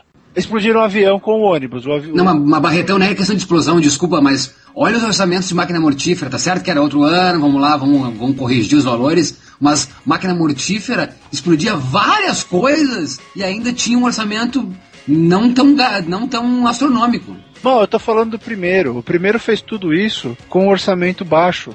Aí chegou no segundo, vamos elevar tudo, vamos aumentar tudo, vamos fazer o cacete. É, é, e, sabe, eles já tinham. é, Eu tô, tô concordando com isso que você falou. Eles já tinham feito tudo que precisava fazer no primeiro. Você não precisava triplicar, porque de 30 milhões pra 160, olha isso. Quarto máquina mortífera custou 140 milhões, viu? É, tá. É, se É por causa da cena da cueca. É por causa da cena da cueca. A cena final, a cena final desnecessária de, de velocidade máxima 2, quando aquele navio entra e destrói toda a, quase a cidade ali em volta. Não precisava daquela cena, eles só eles devem ter gasto uns falar 30 de- milhões. Calma. Primeiro, tchau, tchau, Keanu Reeves. Entrou o Jason Patrick. Ele Que é melhor ator, que é melhor É. ator. Mas que não Mas funcionou não, ali. não, que é melhor, exato, que é o melhor ator. É, é, é, acho que é o caso do Johnny Depp e Tom Cruise que a gente comentou no cast de Johnny Depp. O Keanu Reeves hoje passa uma coisa de suor, tu olha ali, tu vai, o cara vai suar. O Keanu Reeves combina, embora não ser melhor ator que o Jason Patrick. Jason Patrick é melhor ator, só que não combina com filme de ação. E não combinou com a Sandra Bullock. Não tinha química. Você Não, fala- só um pouquinho, me diz quem é que combina com a Sandra Bullock. Keanu Reeves, a Casa do Lago. Então, ruim com ruim, porque ela é uma ameba, ninguém combina com ela. Aí o Stallone, o Stallone combinou. Miss Simpatia, olha, filme de ação, Miss Simpatia. Ah, não, não é ação, não é comédia. Não. O Stallone, o Stallone, não, o- não, Demolidor. Demolidor. Exatamente. O Stallone fatura ela virtualmente, lembra? Eu adoro a Sandra Bullock, cara. todo filme dela eu gosto. A gente coloca aquele show de bizarrice. Um vilão bizarro até que chega o William Dafoe se entupindo de sanguessuga. Que diabo Pois é, aquilo? o que foi Só um aquilo? pouquinho, O que foi mas aquilo? William Dafoe é um grande ator. É um grande ator, mas se entupindo de Lá, sanguessuga. lá em Platoon, Eu um grande o ator. Dafoe, falando sério. Juras, eu, eu acho o William Defoe brilhante, cara. Eu Brilhante. adoro. Quem é que viu? O Barretão viu? O Barretão? Sombra do Vampiro. Vampiro. Ele é foda, cara. Ele é muito Ele é bom. foda, mas nem Ele tem milhões de filmes também, né? Porra, pega ele no Homem-Aranha, cara. Ele como dono do caralho. Nenhum ator segura um personagem que tem um diálogo. Volte aqui, você é minha refém. Puta, perdeu a moral, né? Volta aqui. Volta aqui, você. Ele é um grande ator, mas nesse filme é, é, é complicado, ele não parece que ele tá no Homem-Aranha, que ele faz meio que no Homem-Aranha, né, um overact, né, uma coisa estereotipada, e ele faz isso no... No Homem-Aranha ele faz realmente um cara que tem distúrbio bipolar. Faz sentido. Anos 90, Siqueira, desses filmes de ação, assim, era. Tinha uma escola, né? Uma escolinha de, de vilões, assim. Tinham, eles faziam um estágio lá em algum lugar. Era tudo igual, esses vilões, duro de matar. É Não, impressionante. vilões comparar. Hans Gruber com o... Não, por favor. Mesmo não, nível. Mesmo, qual, qual é o Hans Gruber? Sabe o que eu gosto? Sabe o que eu gosto? Sabe o que eu Não, gosto? mas porra, mas, mas o Alan Rickman eu acho que ele é tão bom quanto o Defoe, cara. Ele é tão bom quanto o Defoe, mas o Hans Gruber é mais personagem mil vezes. sem dúvida, sem dúvida. E o filme é muito mais filme. Pera aí, você não pode colocar Duro de Matar e e Velocidade Máxima 2 numa, numa mesma frase, por favor. Exatamente. É, sabe, sabe o que eu gosto, agora eu lembrei? Eu gosto do vilão que não é vilão. Tem melhor vilão do que Taxi Driver, Robert De Niro? Tem melhor vilão do que Michael Douglas em O Dia de Fúria? Ele não é vilão. Não, mas tu são entende o que eu falo? Do vilão né? que não é vilão, é o anti-herói, aquela coisa no, no final do filme até que Robert Duval diz é, que o Michael Douglas diz, ah, vocês acham que eu sou o vilão? Eu não sou o vilão, mas ele é. Ele é o vilão, fala sério, o cara destrói a cidade. Claro que em nome da justiça, em nome da justiça dele. Mas enfim, ele é o vilão do filme. E eu prefiro esses vilões, porque os vilões do, do cinema sempre acabam sendo estereotipados. Alan Rickman é um puta de um ator, mas eu prefiro ele na saga Harry Potter do que no Duro de Matar. Que isso? Ele parece Aquela o... barbicha é foda. Não, ele, ele parece o, o técnico do meu time, do Grêmio, meu Deus. Quem é o técnico do Grêmio? O este homem. É o Tite? Não, Mano Menezes. Não, não, que Mano é do Menezes. Corinthians, Jordi. Mano Menezes é fenomenal. O... Filipão. Ai, meu Deus do céu. Parreira. Celso Roth. Ah, fala sério. Não, o Celso Roth tá no Atlético. Tite. Ele é muito estereotipado, parece o Paulo Autuori. Paulo Autuori, quando entra no, no gramado, agora como técnico do meu time Grêmio, ele parece estar se preocupado mais com a roupa dele do que com o time. E, não, eu odeio, odeio o, o vilão Alan Rickman em Duro de Matar. Eu gosto só do Bruce Willis. A Bússola de Ouro é um caso curioso.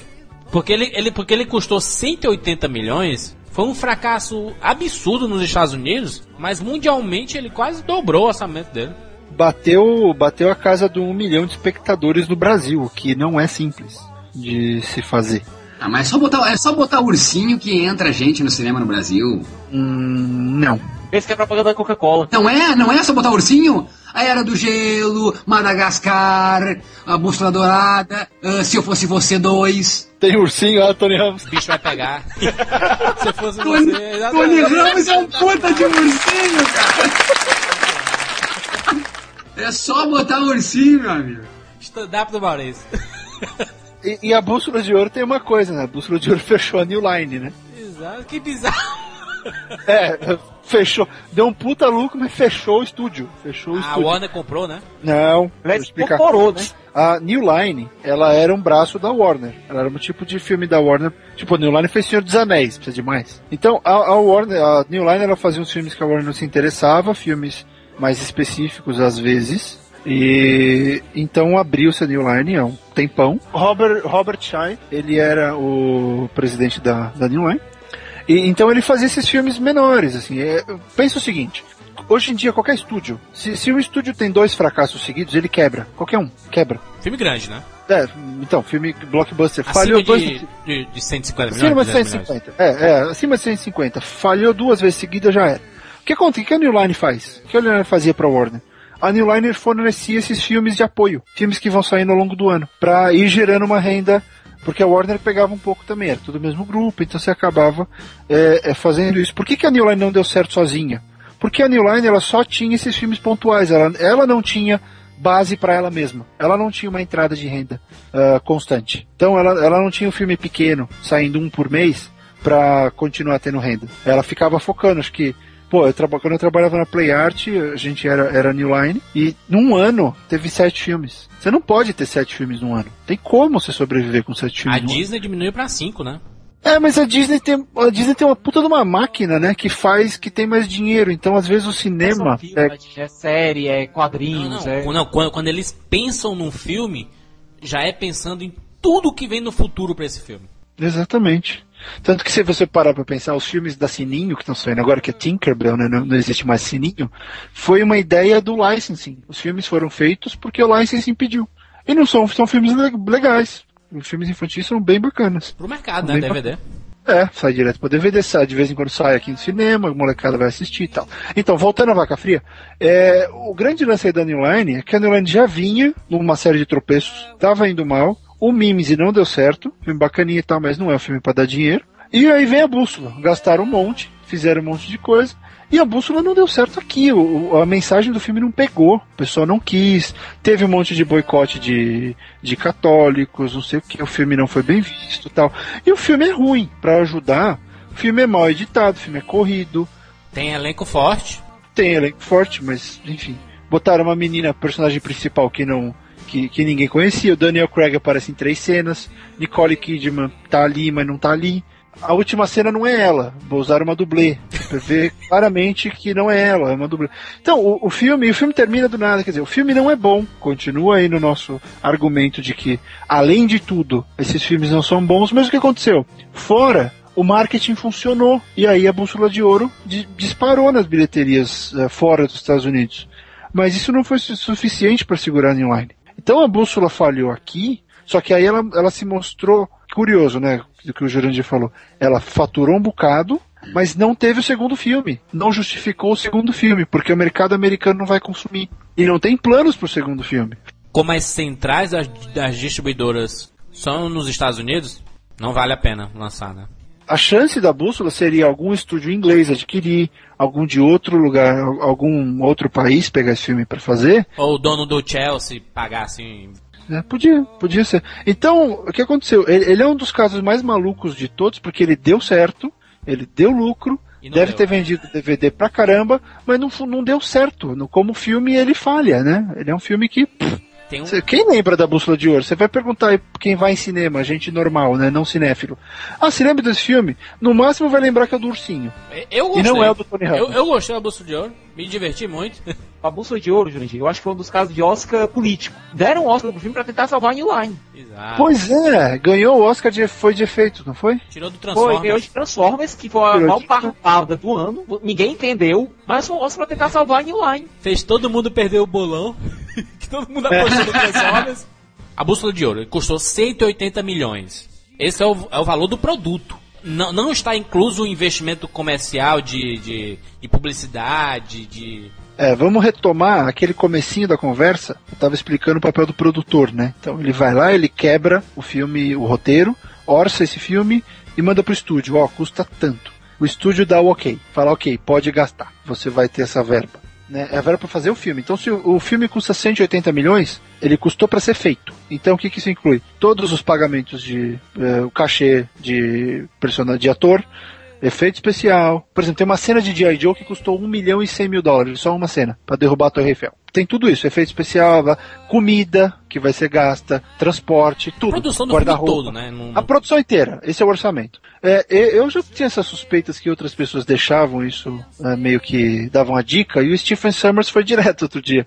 Ele virou e falou assim: Ó, é, todo mundo que fala pra você, o seu filme custa 180 tá mentindo, o filme custa mais. Não sai nenhum filme hoje em dia de ação sai por menos de 200. Filme desse tipo, com efeito especial.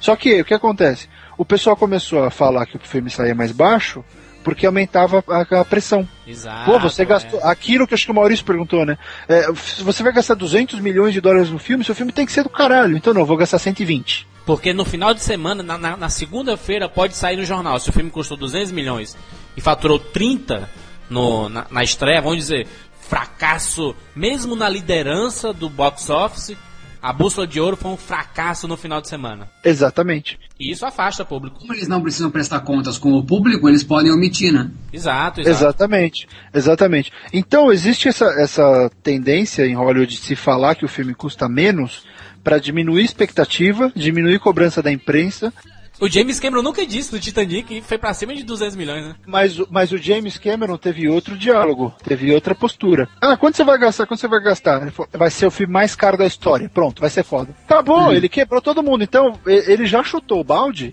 pra ninguém ficar torrando o saco dele, porque enche o saco essas perguntas de orçamento. Teve no caso do Avatar, que teve um, um jornalista que foi lá, fez uma entrevista com todo mundo e tudo.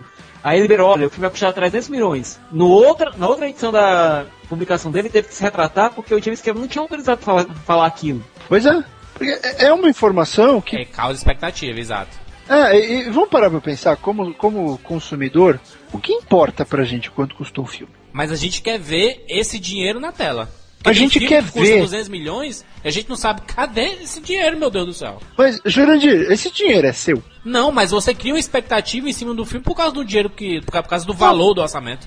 Tá, tá, você queria, mas eu tô, eu tô perguntando assim, na, na utilidade dessa informação. Não, Ela o que, não faz vale? O que, diferença. vale mais? O que vale mais? Pérez, Carla Pérez gasta 150 mil nos seus peitos. O que, que importa mais? Ver ela e os seus peitos? Ou tu fica com a expectativa dos 150 mil? Não, tu quer ver os peitos dela. Eu acho que é isso. O que importa pra mim é que é o filme do James Cameron. Não, mas se você for ver a Carla Pérez e você ver que ela tá com um peito parecendo duas espinhas, vai dizer, caralho, cadê o dinheiro que ela investiu, bicho? Não, eu quero dizer que o dinheiro, a notícia do dinheiro não me interessa. Me interessa é ver os peitos dela. Eu não vou. Claro que depois eu posso dizer assim, ah, mas eu não vou criar expectativa, ah, 150 mil nos peitos. Não, eu quero ver o tal silicone dela. Então é isso, eu quero ver o tal novo filme de James Cameron. Não Mas aí pensando, se tu for ver ah, os, os peitos dela e não, e não for. Não, Jurandir, tu quer falar esperava. sério, tu quer falar sério, tu quer falar sério pra mim que tu vai lá no cinema e fica dizendo aonde eles gastaram tanto Eu dinheiro? pergunto isso.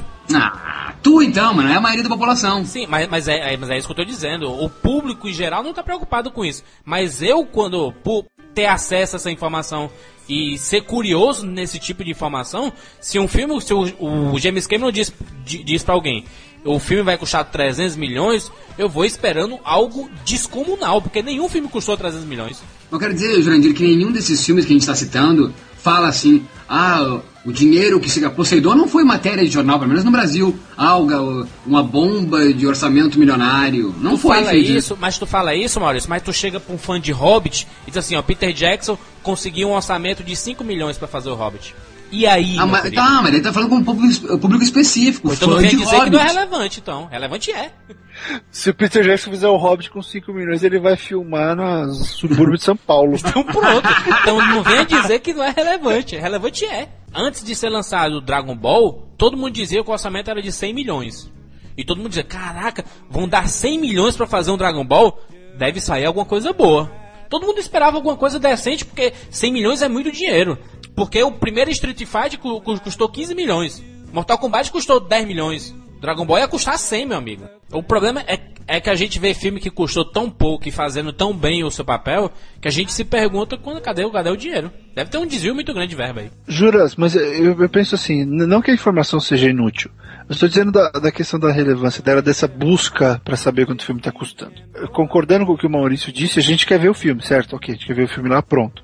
A expectativa que se cria, eu acho que acaba criando uma, uma paranoia em cima disso. para tentar descobrir quanto é, que nesse exemplo aí do cara que teve que se retratar porque não estava autorizado. E eu já vi gente brigando com o diretor para querer que o cara falasse quanto custou. Não, o cara fala se ele quiser, sabe? Não vai mudar o resultado do filme, não. Claro que vale a pena esse, esse dado estar disponível, porque você consegue fazer exatamente o que a gente está fazendo agora. Olhar um filme, ver custo, ver retorno e analisar esse filme como peça comercial. Ok, mas isso não é. Essa informação ela não vai fazer diferença em relação ao produto final, porque ele vai gastar o que tiver que gastar. Até porque tem, tem filme que não custou nada e é excepcional, e filme que custou muito e é muito ruim. Exato. Exatamente. Então, uma coisa que não está prevista, que isso é, é- é depois, porque assim, o estúdio é meio que um parceiro do produtor. Né? Tem um estúdio com dinheiro, o produtor com dinheiro, esse filme tem que ser divulgado. E aí começa a se reinvestir de novo na divulgação. Alguns orçamentos envolvem isso. Só que não é esse dado que é divulgado, porque esse é o dado de produção específico, só do filme. Então tem muito mais dinheiro envolvido aí para fazer esses tours, de levar levar todo mundo para levar elenco para Japão, Inglaterra, eh, Brasil, quase ninguém Mídia, em TV, quando jornal, Mídia, revista, TV. internet. Então, se você parar pra pensar, é tanto dinheiro, mas é tanto dinheiro que tá previsto pra gastar nesses filmes, que eu não estranho quando o James Cameron teve que tirar dinheiro do bolso pra terminar o Titanic. Porque a Fox deve ter chegado uma hora, meu, acabou o nosso, né? Nós vamos ter que gastar mais um bocado depois. E aí? Por quê? Tem que, existe a sustentação. O filme precisa ser sustentado na bilheteria. Não adianta só fazer a, a- jogar o tiro de canhão na estreia se você não manter esse filme na- no topo por pelo menos umas 3, 4 semanas. Agora, se um filme custou 150 milhões e ele fatura 160, ele deu lucro. Ele deu lucro. Ele deu lucro. Mesmo, mesmo o estúdio pegando, sei lá, 100 foi 150 o filme e ele investiu mais 50 milhões em divulgação. Isso dá o quê? 200 milhões, ok. Mas o filme faturou 160. Não interessa o dinheiro da divulgação. E o estúdio tem cofre justamente para isso, porque esse é o papel dele. Sim. Tanto que quem faz a divulgação dos filmes são os estúdios. Você pode. Você pega filmes independentes, ah, por exemplo, o Twilight, que é, a- é da Summit. A Summit em si não faz a divulgação. A Summit contrata uma agência para fazer por ela, e cada parceiro da Summit, em seus respectivos países, é que é responsável por essa divulgação. Porque o parceiro, ele, ele também tem que investir dinheiro. Então, por exemplo, no caso do Twilight, a Paris Filmes no Brasil é quem tem que colocar dinheiro na divulgação. E, e criar o material, fazer pôster, fazer pré-estreias, fazer. Isso tudo é, sai do cofre. É, no caso do filme tá pronto, certo? Tá aqui, Uhum. tudo bem feitinho. Aí começa aquelas famosas cabines pro público, né? Uhum. Aí joga essas cabines e o público responde mal, vamos dizer, ao final, certo? Hum. Aí o estúdio resolve, olha, vamos, ref- vamos refilmar o final. O orçamento Uhum. disso, de onde é que sai? Sai do É estúdio, que é sede, vai né? ser- É que eu acho que, tirando casos totalmente extremos, Siqueira, é, se você filmado, chega no, né, isso. se você chega num ponto de screening público com o filme pronto, você não volta atrás. O que eles fazem? Eles fazem screenings antes de entregar o filme. Então, se precisa refilmar alguma coisa, o que os caras têm feito é ter mais opção, mas isso, isso acaba saindo. É, é- é aí que, o, que estoura o orçamento. Estoura orçamento com efeito especial, estoura orçamento com mais dia de filmagem, estoura orçamento com alguma refilm. Sabe? E- esse tipo de coisa aumenta. Quando você vê que o filme tá aumentando, tá ficando mais gordo, é porque estão errando. Hoje em dia a indústria está tão profissional de um jeito que ela já deve filmar vários finais alternativos, sequências alternativas, para justamente é, acontecer esse tipo de. pra não ter que refilmar, né? Porque você, quando acaba a produção, você não vai, vai juntar tudo de novo, meu querido. Olha, eu, eu, eu acho que isso já é definido no meio do caminho quando você começa os, os screens de teste. Porque não dá pra mexer depois, cara. Você pode adicionar, né? É, efeito especial, as coisas assim, sei lá. É, você fala que. Muita gente fala que o Star Trek do JJ demorou pra sair porque ele teve que refazer algumas coisas. Ele disse que não, ele disse que o filme tava pronto sete meses antes. E beleza. Mas eu acho que não tem como você voltar, pô, e refilmar. Estamos falando de dois momentos aí mais an- anteriores. Eu não sei se os produtores hoje encaram essa de, ah, não, vamos refilmar o final. Tem que ser muito assim, tipo 90% de, de repercussão negativa pro cara voltar com o filme. O que acontece? Quando o filme dá todo esse sucesso e tal, e, e o filme se paga na bilheteria, né, que é o termo que a gente. O filme se pagou. É, ele, ele, é, ele vai ser um sucesso por outra razão. Além de tudo, você sabe que ele vai vender bem no DVD, você sabe que ele vai ser um sucesso de locação, e você sabe que ele vai custar muito para direitos de televisão. Então, é, é, aí que o filme para, é aí onde o filme para de fazer dinheiro, o dinheiro pesado. É quando ele vai para TV e sai pro DVD. Então, uh, quando o filme, o sucesso da bilheteria, às vezes ele não precisa ser uh, retumbante de o filme fez três vezes, quatro vezes, como você comentou antes, uh, o orçamento, mas o fato do filme ir bem no cinema, ele é 99% de chance dele significar um sucesso nas outras mídias. Então é aí onde vai vir mais dinheiro, dinheiro pesado. Então é aí que o ciclo se fecha, né? Quando o dinheiro, o pessoal para de ver o dinheiro lá na frente, no direito para televisão. Então a, a boa bilheteria, estrear em primeiro significa que ele tem mais chances de ser melhor vendido no futuro. É como nós falamos no cast de, de home video. Uhum. Acaba sendo maior do que a própria indústria do cinema, né? Sem dúvida. Só para lembrar que a gente está falando nesse programa sobre filmes que custaram muito e faturaram pouco. Mas tem uns exemplos aqui de filmes até que não custaram tanto que tiveram bilheterias risórias. Não, são, são filmes que não, que não custaram nada e faturaram menos ainda, né? o maior clássico, Maurício, estrelado pelo, pela médica de Grey's Anatomy, Catherine Hagel. Doutora Easy, a Catherine Hagel. Viram ela no Ligeiramente Grávidos, Zizi, Zizix Road, Jurandir, quanto custou? 2 milhões de dólares. Quanto arrecadou, Jurandir? 30 dólares. o faxineiro do filme foi assistir, isso não pode. Não, agora a gente, tem que lembrar, a gente tem que lembrar que é uma coisa. O filme tava passando em uma sala, no cinema lá em Dallas, no Texas, com uma sessão durante seis dias. A sessão era meio-dia. Não interessa. Cara, Siqueira. 30 dólares. Cara, não dá pra assistir o filme. O, o, o preço do ingresso dos Estados Unidos, é, é, em média, para um cinema de Dallas ao meio-dia deve ser 10 dólares, ou seja, foram três pessoas que era o fã-clube oficial de Grey's Anatomy de Dallas. que Foi assistir. Ah, não fala assim, não fala assim. Tem o, o Matt LeBlanc, que é o, o Joey do, do Friends. Ele fez um, um filme chamado All the Queen's Men. O filme custou 25 milhões, faturou 22 mil dólares. Não, Matt LeBlanc, Matt LeBlanc deveria morrer porque ele fez o filme do macaco, o Ed. Depois daquele filme, mais nada se dá pra levar aquele cara a sério, não é possível. Cara, se vocês não acreditam, nós vamos colocar uma lista de filmes aqui que, fato, que custaram um valor de certa forma expressivo e faturaram pouquíssimo, mas é um absurdo quando a gente se depara com isso. Como é que o Richard Kelly conseguiu Cameron Diaz pro seu filme, Frank Langella até, mas enfim, Cameron Diaz pro The Box, que eu gostei The do trailer, como é que ele conseguiu, tendo arrecadado com Southland Tales 275 mil, sendo que custou 15 milhões. Ahn, eu vou te devolver com uma pergunta. Quanto Doni Darko arrecadou na bilheteria? Não, não sei. Deve ter sido bem pouco, porque o que o, o lance é, ele não faz filme que arrebenta em bilheteria, ele faz filme bom que vai, vai se construindo ao longo do tempo. E é, o The Box é, é- é perfeito pra ele. Tá, mas só um pouquinho, ó. Em quanto tempo vai se dar para o Não. Tales pagar? O, o Donnie Darko faturou 500 mil dólares. O, o- o ponto assim, não foi ele que conseguiu. O estúdio precisava de um diretor alinhado com aquela história. Chamaram o cara que a escolha, eu acho que a escolha foi perfeita pra aquela história. Puta história É do um, Richard não, é um Madison. grande, é um grande diretor, é um grande filme, todos. Eu gosto de Southland Tales, eu gosto de, de, de, da Donnie Darko e vou gostar de The Box. Mas como é que ele consegue crédito e consegue fazer filme não arrecadando dinheiro? Ui, então bom, tem é. Tem casos que não precisa se pagar o filme, então? Eu, eu acho que é, é um ótimo jeito de encerrar esse programa, que o fato do, do, do Richard Kelly ter sido chamado para fazer The Box significa que ainda tem gente em Hollywood pensando em qualidade. Você chama um diretor bom porque você quer um filme bom. Se o filme vai dar certo ou não, aí depende do público que é meio burro ou não. E eu acho que a gente pode finalizar esse programa com o maior fracasso do planeta Terra, Pluto Nash, do Ed Murphy, o clássico que custou 100 milhões, faturou 4 milhões. Mas daí eu já acho que veio uma birra, daí talvez tenha uma birra do povo contra o Ed Murphy. Não é, é impossível custar 100 e arrecadar 4. É, é quase que assim, é inadmissível.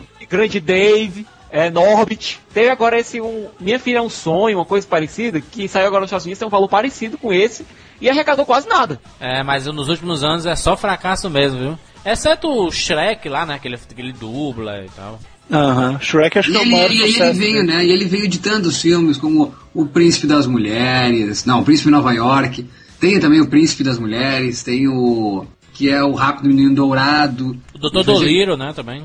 A origem disso é do Dr. Dolittle. Ele tenta recuperar aquela, aquela coisa, aquela aura que ele teve no Dr. Dolittle, naquele público infantil, e não tá dando certo. Ele não tá se reencontrando aí. É, ele tinha que ser, ser o, o do, o do Trocando as Bolas. Se ele continuasse como comediante Trocando as Bolas, e esses que eu citei, acho que ele daria certo. Quando ele começou a querer pegar o público infantil, sabe que o público infantil se assusta com Ed Murphy? Eu acho que o público infantil não cresceu, mas esse público infantil de hoje não cresceu com o Ed Murphy, ele não representa tanto. Exato, é. Mas ele fez tantos filmes, Barreto. Ele fez filme pra adolescente naquela época, né? Mas quando, né, mal? Pega o público infantil de hoje, esse cara Não, não. não, Barreto, tu, tu falou lá no começo que Harry Potter conseguiu dinheiro porque cresceu com o povo. Tá, ele é uma franquia, é o mesmo nome, os atores, mas enfim, desde o Doutor Dolittle, Ed Murphy faz filme infantil. Então ele cresceu com o público infantil também, de algum modo. Por que que não deu certo? Eu, não sei, eu, eu vejo o público, eu vejo os filmes de Harry Potter crescendo ao mesmo pé que o público. Ed Murphy eu não vejo ele crescendo, eu vejo ele fazendo a mesma coisa.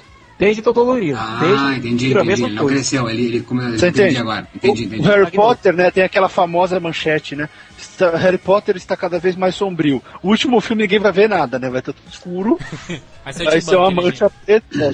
E, o- e o filme mais assombroso que fez Ed Murphy foi A Mansão Assombrada.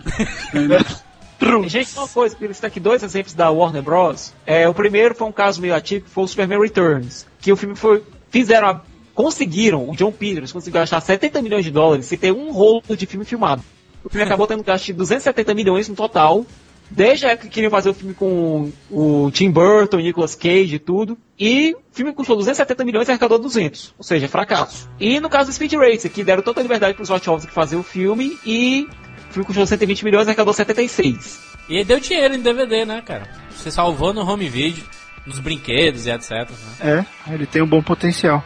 Será então que é preciso ter bomba? Porque imagina se todos os filmes produzidos fizessem sucesso. Teria espaço nas salas? Eu teria dinheiro pra gastar com isso? A gente, público. Pensa assim, precisa ser bomba necessariamente? Acho que você precisa ter filme de qualidade. Porque Não, bom, não, não, sério, cara. Ah, mas qualidade Bom, traz gente, mas qualidade traz gente. Eu quero saber, a pergunta foi essa. Se todos os filmes fossem espetaculares, teria como dar conta as salas, o público, o pessoal teria dinheiro, como o Jura falou? Vamos deixar essa pergunta pros nossos ouvintes responderem? Respondam pra ouvintes. gente. Nós vamos responder aqui nos comentários também, mas participe. Você veria se todos os filmes que estão em cartaz são bons, filmaços. Você sair maluco do cinema. Você veria todos os filmes? Talvez seja bom ter bomba. Foi consenso então que a nossa lista foi só bomba. Não tem nenhum filme bom que não arrecadou dinheiro. Tipo, pô, esse poderia. Tem? Vamos só dar mais uma olhadinha nesses filmes rapidinho que nós vimos. Mulher Gato, não. Otherworld, não. A Ilha da Grande não. Pluto Nash, não. Velocidade Máxima, não. Poseidon, não. E Ricos, Bonitos e Infiéis, não. Saara, não. Nenhum Faltou deles um, se hein? salva. Faltou um, não falamos de Alexandre. Mas nem precisa falar só esse nome, meu querido. Alexandre nada, nada contra Alexandre Ottoni, nosso amigo do Jovem Nerd. então é isso, então guardem o dinheiro no bolso, até semana que vem.